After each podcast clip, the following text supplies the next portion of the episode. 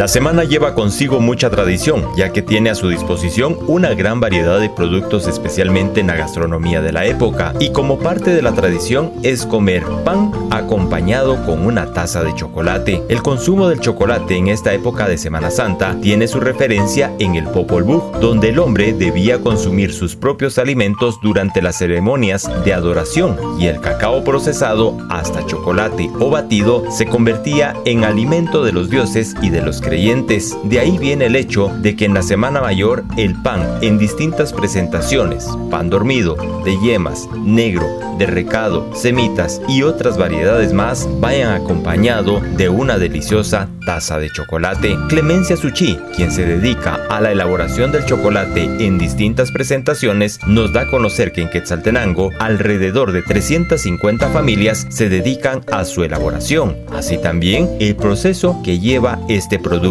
Según estudios del Ministerio de Economía, eh, refleja que eh, solamente en la cabecera municipal de Quetzaltenango, alrededor de 350 familias se dedican a la elaboración de chocolate artesanal. Esto porque lo han heredado de sus uh, abuelitas y ahora digamos que las familias que lo trabajan también tienen ese compromiso de trasladarlo a las nuevas generaciones. El proceso que se lleva para la elaboración del chocolate. El proceso que nosotros utilizamos para crear un buen chocolate inicia desde la finca donde se produce el cacao. Entonces seleccionamos granos finos de aroma, también que sea un cacao orgánico y que sea eh, certificado. Entonces de ahí partimos seleccionando los granos por tamaños. Cuando es un grano de primera calidad ya viene seleccionado, entonces no necesita este proceso. Luego de esto pasamos al tueste, que necesitamos eh, tener los granos dorados, porque si los sacamos crudos no llegamos al punto que necesitamos y si nos pasamos,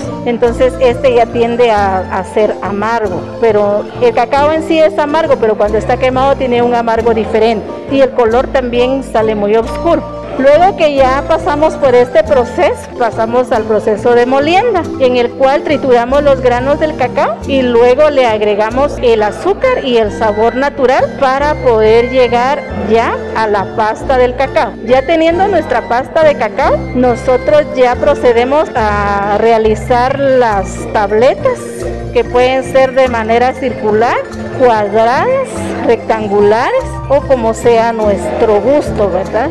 Luego de esto las dejamos secar por un periodo de 24 horas y luego ya procedemos a empacar. ¿Cuánto tiempo hablamos para poder tener ya la presentación directa del chocolate? Para las personas que aún trabajan de manera artesanal, este proceso lleva tres días. Un día para selección tueste y descascarillado del, del cacao, el otro día para la molienda y palmeado y el otro día eh, mientras seca y el, y el empaquetado. Hablar de Semana Santa es eh, hablar de tomar chocolate con pan, una tradición que se ha mantenido por años en Quetzaltenango. Así es, pues esto viene de generaciones, ¿verdad? Que se acostumbra compartir con nuestros seres queridos, con nuestros vecinos, nuestros compadres, el, el chocolate con pan. Incluso algunas personas también... Eh, regalan la canasta y la servilleta de una vez, ¿verdad? Como una muestra de cariño hacia la persona a quien se le regala. ¿Qué día se realiza este regalo del chocolate? Fíjese que es a partir del lunes santo para el miércoles santo, porque ya el, el jueves y el viernes pues son días para guardarlos, ¿verdad? Entonces ya se comparten íntimamente en las familias. Desde Emisoras Unidas Quetzaltenango informa Wilber Coyoy, primera en noticias, primera en deportes.